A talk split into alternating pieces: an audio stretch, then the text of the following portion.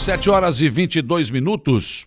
O dia e a semana começam com a informação de que as aulas presenciais na Universidade Federal de Santa Catarina né, começam, serão retomadas no dia 18 de abril, após dois anos de atividades remotas por conta da pandemia do Covid-19.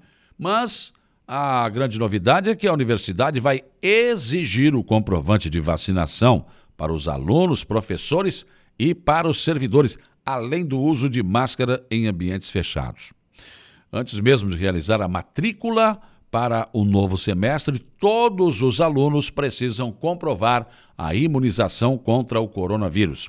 A verificação do comprovante acontece no momento da etapa documental da matrícula em um sistema online da universidade. Os alunos regulares de graduação ou pós-graduação terão que cadastrar cada dose recebida, incluindo o nome do fabricante e data de imunização, na plataforma da Universidade Federal de Santa Catarina. Em seguida, devem acionar o adicionar o comprovante de vacinação em anexo. O prazo para enviar o documento encerra no próximo dia 24 de março. Para mim, um perfeito absurdo essas exigências da Universidade Federal de Santa Catarina absurdo, porque exigir tudo isso tem que dar até o nome do fabricante da vacina. Exagero. Não é necessário nada disso. Absurdo o que está acontecendo, o que pelo menos está programado para acontecer na Universidade Federal de Santa Catarina em relação à vacinação. Não é uma questão de ser contra ou a favor da vacina, nem absolutamente nada disso. Mas o exagero realmente é inaceitável. Até porque a matriz de risco potencial regionalizada divulgado no último sábado aponta 15 regiões classificadas no nível moderado, cor azul, o Alto Uruguai Catarinense, Alto Vale do Itajaí, Alto Vale do Rio do Peixe, a região carbonífera, aqui nós, o extremo oeste, o extremo sul catarinense, Foz do Rio Itajaí, Grande Florianópolis, Laguna, Médio Vale do Itajaí, Meio Oeste, Oeste, Planalto Norte, Serra Catarinense e Xanxerê, e apenas duas regiões no nível alto, cor amarela, o Nordeste e o Vale do Itapocu. Essas duas regiões estão no amarelo, nível alto todas as demais regiões no nível azul. Em um comparativo com o relatório divulgado na semana anterior, oito regiões permaneceram estáveis no nível moderado azul: o Alto Uruguai Catarinense, Alto Vale do Itajaí, Carbonífero, Extremo Sul Catarinense, Foz do Rio Itajaí, Grande Florianópolis, Laguna e Xanxerê. E houve melhora nos indicadores de sete regiões que estavam classificadas no nível alto, amarelo, e passaram a ser classificadas no nível moderado, azul: o Alto Vale do Rio do Peixe, o Extremo Oeste, Médio Vale do Itajaí, Meio Oeste, Oeste, Planalto Norte e Serra Catarinense. Em compensação, houve piora nos indicadores da região do Vale do Itapocu, que estava classificada no nível moderado azul e passou a ser classificado no nível alto amarelo, juntando-se à região Nordeste, que se manteve estável no nível de alto risco.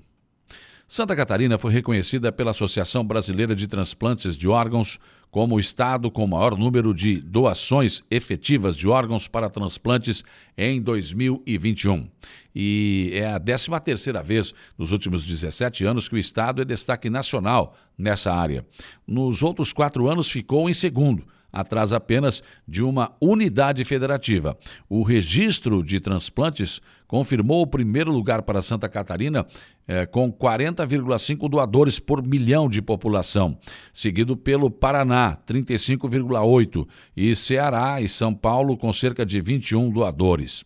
Mesmo com a pandemia do coronavírus, Santa Catarina se manteve como referência no país com 939 transplantes realizados em 2021. Houve um aumento de 33,95% comparado com o ano de 2020. Foram 517 eh, transplantes eh, de córnea, 195 de rins, 114 de fígado, 12 de pâncreas, 4 de coração e 97 de medulas ósseas. O maior aumento no número absoluto de transplantes foi o de córnea. Era 265 em 2020 e passou para 517 no último ano. E Santa Catarina vem se destacando também nacionalmente nos resultados da vacinação, com mais de 76,6% da população com esquema vacinal primário completo, duas doses ou dose única, completando mais de 5 milhões de catarinenses.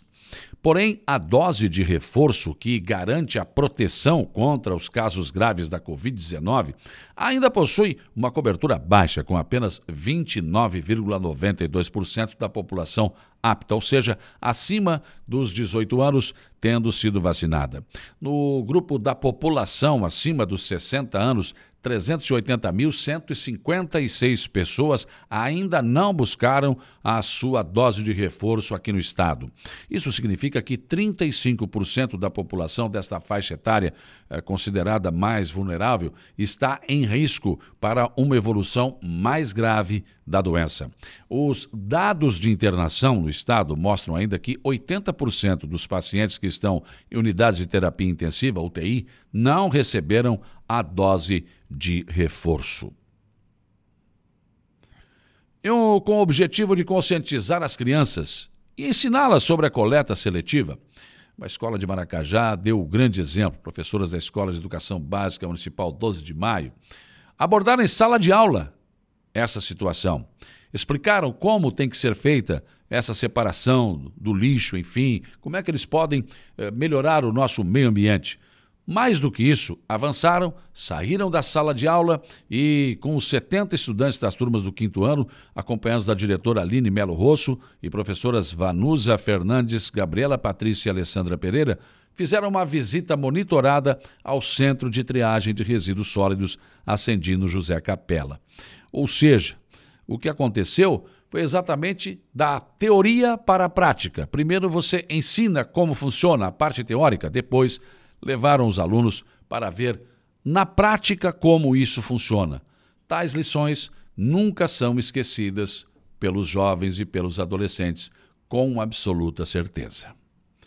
Secretaria Municipal de Saúde de Meleiro, juntamente com a empresa Cicatricure, disponibilizou um treinamento básico no tratamento de feridas com foco principal no aperfeiçoamento das habilidades dos colaboradores das unidades básicas de saúde no tratamento de lesões crônicas e agudas de pacientes do município. Então, foi importante o, o objetivo desse trabalho, né? É claro que é, é melhorar a qualidade no atendimento e fazer com que efetivamente as pessoas possam ter resultados melhores. Então, isso é um aumento de motivação, inclusive daqueles que trabalham na área de saúde, nas unidades básicas de saúde, junto ao usuário do Sistema Único de Saúde em Meleiro. Na última sexta-feira, foi oficializado através de um ato o repasse de recursos financeiros no valor de R$ 2.304.579,24 através da Fundação Catarinense de Educação Especial de Santa Catarina, do Governo do Estado, para execução das obras de construção da sede própria da PAI do Balneário Gaivota. Essa obra foi licitada em dezembro de 2021. E, e agora a ordem de serviço será entregue em breve para a empresa vencedora deste processo. Esse ato aconteceu na Câmara de Vereadores e recebeu né, lá a presença da diretoria da PAI e mais autoridades. Em 2021 foram realizados repasses financeiros para a PAI de Sombrio no valor de 90 mil reais para que a instituição pudesse atender mais de 60 alunos do Balneário Gaivota. Para 2022 o valor também foi renovado. Com a construção da sede própria, o município poderá atender integralmente a população especial que necessita de atendimento. Então, importante, né? É, Gaivota dependia de Sombrio para esse atendimento. Agora, com a construção do prédio, é, Gaivota terá a condição de tratar lá mesmo os seus alunos. Sindicato dos Servidores Públicos Municipais de Araranguá aguarda para esta semana mais uma rodada de negociações com a Prefeitura. O acordo coletivo de trabalho não foi fechado na Assembleia da última quinta-feira, quando a proposta da administração municipal não foi aceita. O, dos dois lados, existe boa vontade em sentar e continuar a negociação, que, uma vez fechada, ainda tem que passar pela Câmara de Vereadores de Araranguá. E o ato de vandalismo na Igreja Sagrada, eh, Sagrada Família do bairro Cidade Alta nos leva a pensar que estamos vivendo tempos em que não se respeita absolutamente nada. Não há mais respeito a pai, não há respeito à mãe, não há respeito às instituições do país. Enfim, estamos vivendo um momento em que as pessoas não param para pensar, não medem as consequências e fazem exatamente aquilo que lhes vem à cabeça. Não conseguem entender que o que você faz aqui vai ter reflexo lá na frente.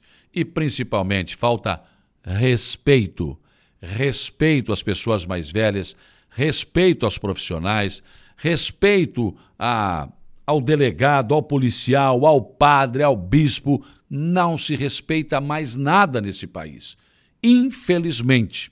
E esse é o resultado deste modernismo educacional que nós vivenciamos no país. O que leva, o que levou esses três jovens a mudar os status do lugar, jogar no chão, desrespeitar. E isso vem, vem acontecendo sistematicamente. É algo que é recorrente. Já houve aqui, por exemplo, no Natal-Verão, depredação ao que foi colocado de iluminação, ao que foi colocado para deixar a cidade mais bonita. Bom, tem gente que acha que não tem que botar flor no, no canteiro central, né? Tem gente que rouba as flores do vizinho. Enfim, que mundo é esse e onde nós queremos chegar? Que educação estamos dando para os nossos filhos? Pensem nisso enquanto lhes desejo um bom dia.